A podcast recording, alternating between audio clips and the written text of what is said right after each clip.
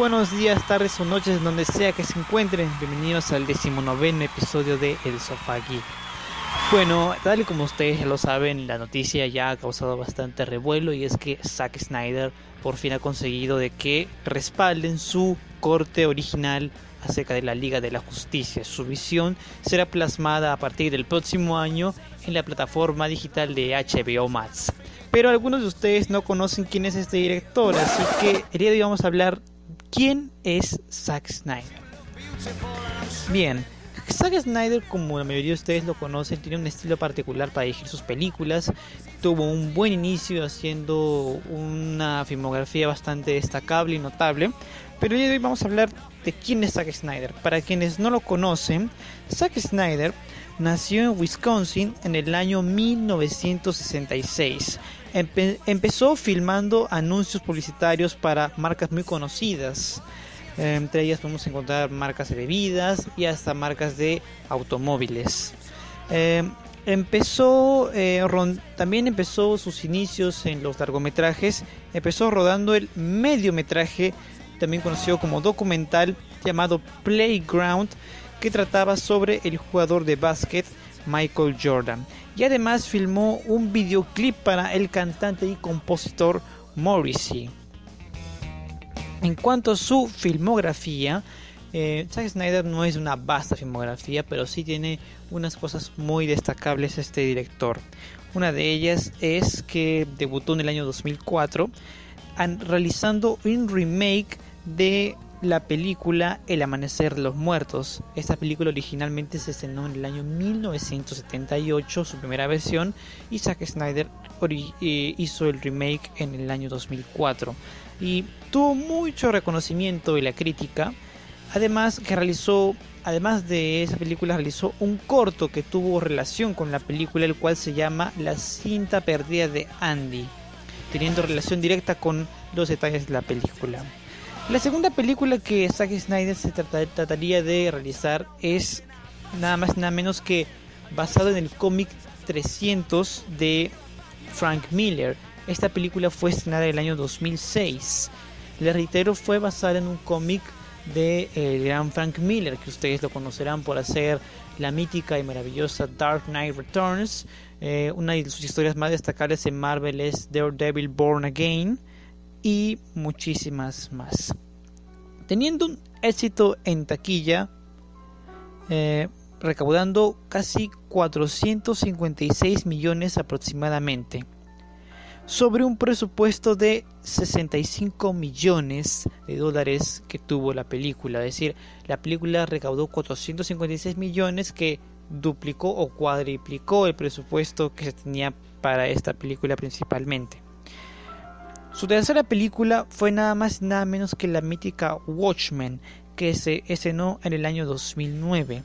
Esta película está basada en el emblemático cómic del maestro de maestros Alan Moore. La película tuvo bastantes buenas críticas, una excelente aceptación de los seguidores. Claro que algunos también están divididos entre un bando que acepta la visión de Snyder sobre el, el universo de Watchmen y otros que creen que el cómic por ende es inadaptable y que Zack Snyder no colmó las expectativas de los seguidores completamente. Bueno, en el año 2010, Zack Snyder estrenó la película Gahul, la leyenda de los guardianes. Este es un filme animado en 3D que recrea las aventuras de un búho en la ciudad o en el pueblo de Gahul.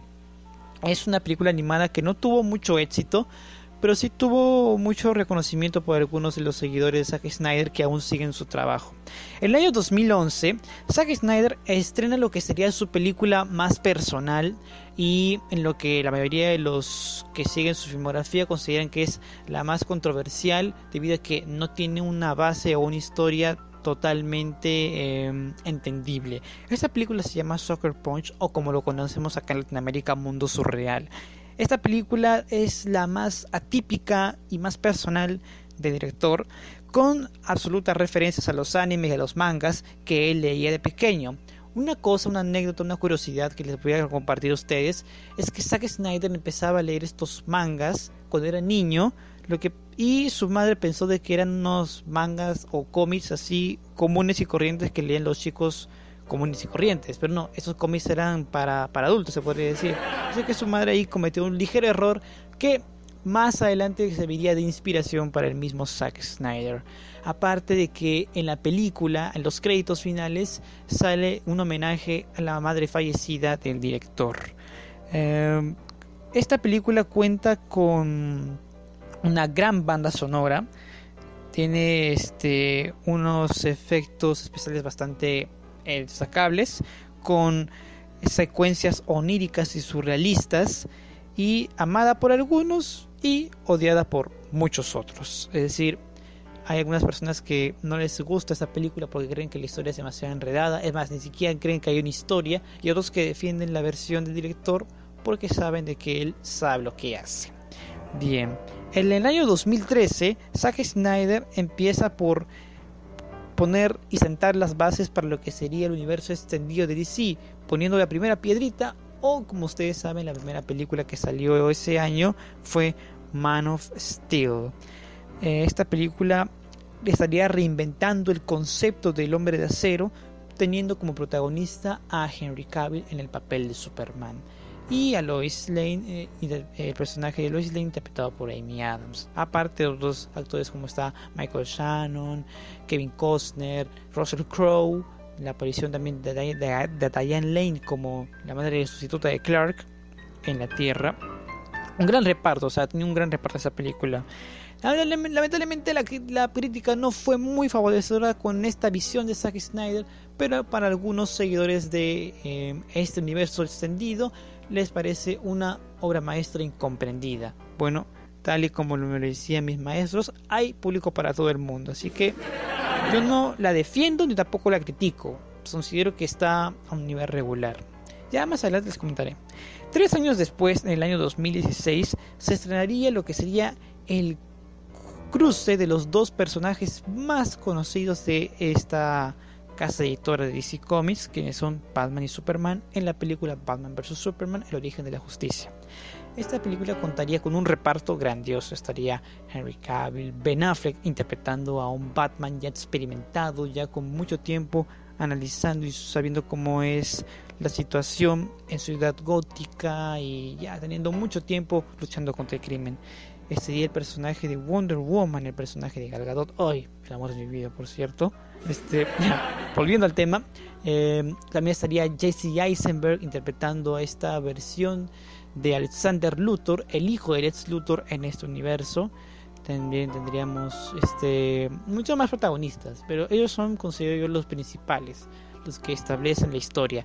Em, la película generaría mucha controversia entre el público, llegándose a formar inclusive dos bandos, uno, uno aceptando que la película es totalmente em, no tiene mucho este mucha mucha relevancia como que no es muy este no tiene una historia definida. Sentimos de que hay muchas subtramas que no condensan la información respectiva y que no llegamos a un buen puerto.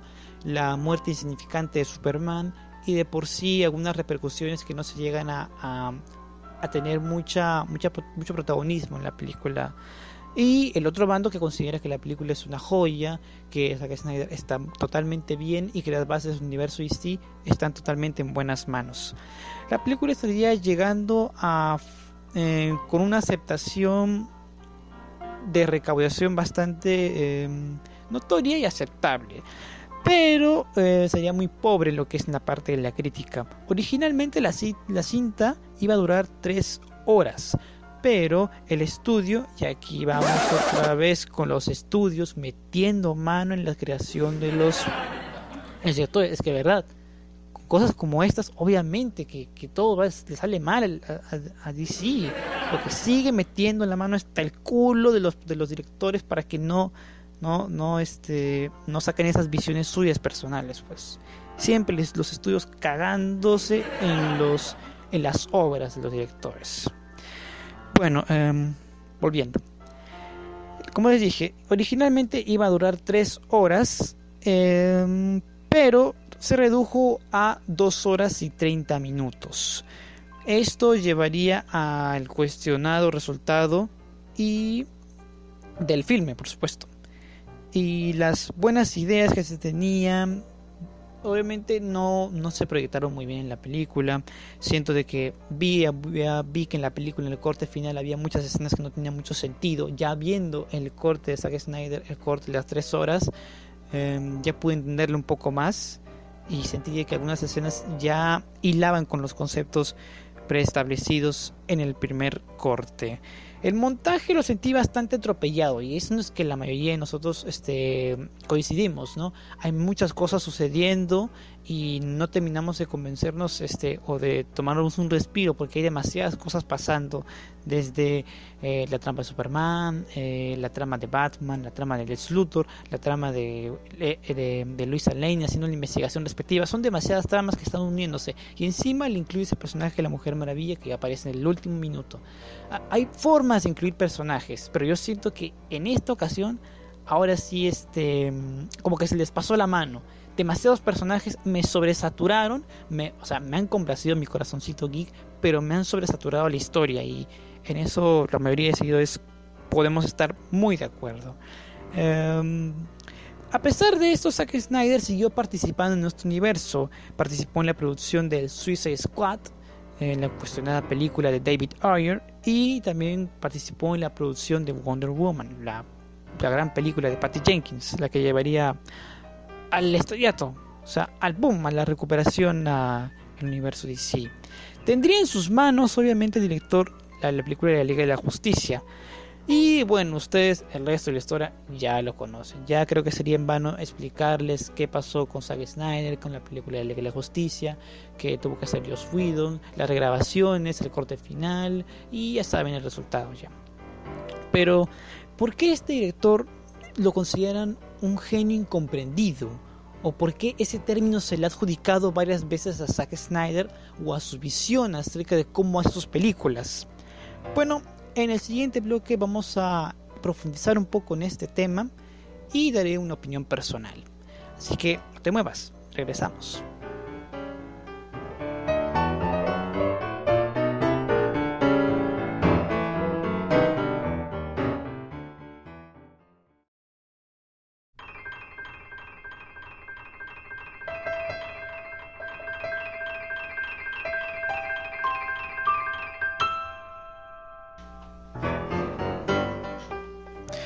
Bueno, siguiendo con el tema y ya para finalizar, ¿por qué Zack Snyder es un genio incomprendido? A ver, vamos a vamos por punto por punto.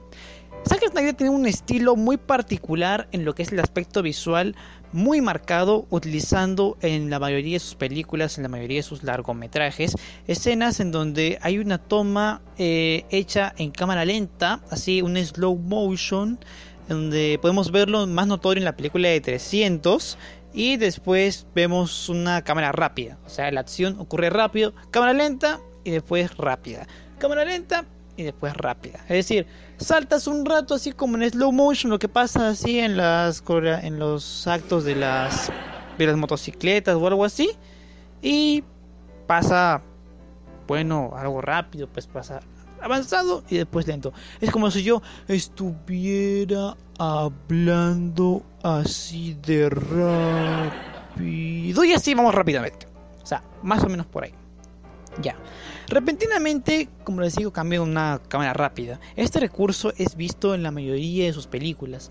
Está en 300, en Watchmen, Man of Steel, inclusive este en Wonder Woman hay un estilo así que, se ha plasmado también en la visión de Snyder.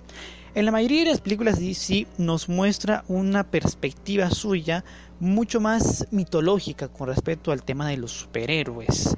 Su visión acerca de cómo los enaltece el concepto de los héroes a verlos ya como dioses modernos. Esto se ve en Man of Steel, en Batman vs. Superman y hasta hay algunas inclinaciones en Wonder Woman. Em, como les digo, algunos críticos varios especialistas se atreven a comparar el cine de Zack Snyder con el cine de Michael Bay, lo cual yo considero que es un total error. ¿Por qué? Las películas de Michael Bay, si bien cierto, son, tienen una buena belleza visual, digamos, y sabes cómo es una película de Michael Bay, se distingue, se, se nota a leguas, más este, la historia no tiene una profundidad en los personajes, no hay un desarrollo y es más, en sus primeros trabajos, en los últimos trabajos que ha hecho de Transformers, ahí se ve notoriamente. La isla creo que es el mejor trabajo que ha hecho Michael Bay en su filmografía hasta ahora. Y eso y creo que Dos Policías Rebeldes o Bad Boys. Eh, cambio, a diferencia de Michael Bay, Zack Snyder le da muchas énfasis en la historia. Es decir, que es un genio incomprendido. O sea, decir que es un genio incomprendido yo creo que es un término muy erróneo. Sería mejor decir que no, no tiene un cine para todo el mundo. O sea, su cine no es para personas, digamos, que no comprenden su visión en la película Soccer Punch hay bastantes referencias al mundo del anime y todas esas cosas. Más o menos estuve viendo un canal de YouTube en donde más profundizaban en el concepto de la película y a mí me gustó, ¿ah? me gustó. Estaba viéndola hace un par de horas y sí, me convenció. bien, con respecto a esto, ya bueno, para cerrar, yo creo que sí, Zack Snyder tiene una visión sabe cómo plasma sus películas. Yo creo que esas visiones se respetan. Se debe entender por qué el director hace ese, ese tipo de montaje, ese tipo de creación de sus maravillas, sus conceptos, sus personajes, cómo los interpreta. Hay grandes directores que tienen propios estilos, hay estilos para todos. Cada director sabe cómo plasmar su idea, sabe cómo plasmar un concepto y sabe cómo enaltecer a su público. Zack Snyder lo hizo con los visuales, es en el arte visual, ya sea em, aprendiendo un poco más a estas técnicas, enriquecernos con detalles, este, detalles artísticos en lo visual, tanto sea este movimientos de cámara, las luces, los colores que utiliza, la onda dark en el universo DC hay maneras de complacer a la fanaticada. Y si los seguidores han estado insistiendo en el corte de Zack Snyder, significa que confían en la visión del director, significa que confían en, en su trabajo. Y eso me hizo pensar mucho acerca de cómo nosotros respetamos a los creadores, a los que crean ese tipo de contenido para, para un cierto público. Zack Snyder tomó el proyecto de DC arriesgándose por sí porque él tenía una visión ya plasmada desde el principio, desde Man of Steel, dándole una, una perspectiva ya un poco más mitológica a los superhéroes, haciendo una introspección en la misma historia. Es decir, ya estaba arriesgándose, estaba dándonos, olvidándonos conceptos nunca antes vistos, nunca antes conocidos y es de lo mejor que se ha visto en DC. O sea, puede que las películas no las entiendas o pueda que los personajes siempre va a haber una siempre va a haber problemas con que el personaje o no es como el de antes, ese Superman es demasiado emo, ese Superman es demasiado flaco, es demasiado delgado, es demasiado alto, siempre va a haber eso. Pero lo que hace especial a las películas de Zack Snyder no solo es el aspecto visual, sino el compromiso que tiene con los personajes y cómo él en su visión plasma como quiere que el público los vea. Porque no es solamente poner un personaje por poner, ya lo hemos visto en varios ejemplos. Él se toma su tiempo, analiza los personajes. Claro que algunas veces este, pienso que el cine de Zack Snyder no es el más enriquecido en el aspecto de, trama, historia y desarrollo de personajes, ya que deja a un lado eso y prefiere más en, con el tema de lo visual, lo cual es un gran punto a favor. Pero em, hay algunos que los complace ver historias. Y Zack Snyder, obviamente, a muchos no les complacerá su cine, a otros sí, por ejemplo. O sea, yo no soy un defensor de Zack Snyder. Yo considero que tiene un cine que es bastante enriquecedor en el tema visual. Solo que para algunos no es de su, no es de pues y yo puedo entender porque tal vez a algunos les guste más eh, eh, ingresar en, el, en la introspección de los personajes, desarrollarlos más y el aspecto visual puede quedar en segundo plano. Hay directores que hicieron muy bien ambas cosas. Están, a ver, eh, Christopher Nolan, Darren Aronofsky, Denis Villeneuve. Pero Zack Snyder no es ni Darren Aronofsky, ni Christopher Nolan, ni Denis Villeneuve. Zack Snyder es Zack Snyder. Él hace lo que puede. Ya tiene 56 años de vida y la mayoría de su tiempo sabe cómo plasmar sus visiones sobre las películas.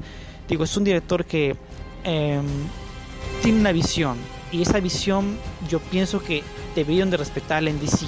ahora que tiene la oportunidad de dar el gran salto con su corte final de la película de la Liga de la Justicia, es un gran punto a favor de que sepan respetar su trabajo y sepan respetar lo que en algún momento él quiso y su idea principal para este universo. Así que en conclusión, Zack Snyder no es ni un genio incomprendido, es solamente un director que plasma sus ideas. Y si no te gusta su cine, simple, no lo veas. No quiero ser insistente, pero si no comprendes el cine de Zack Snyder, entonces no comprendes el arte visual o tal vez no comprendas a cómo es que él ve a sus personajes. Entonces no es un cine para ti. Bueno, ya para ir cerrando, muchísimas gracias por acompañarme en este episodio. Em, eh, voy a dejar los links respectivamente. Eh, gracias por seguirme, gracias por darle me gusta. Sigue comentando, sigue suscribiéndote. En algún momento eh, van a llegar cosas mejores. Tal vez llegue colaboraciones con otros canales. Tal vez este haga. ya aparecerá en una, en una publicación los episodios que voy a publicar a partir de ahora en adelante. Así que muchas gracias por todo esto y nos oiremos en una próxima oportunidad. Hasta la próxima. Chao.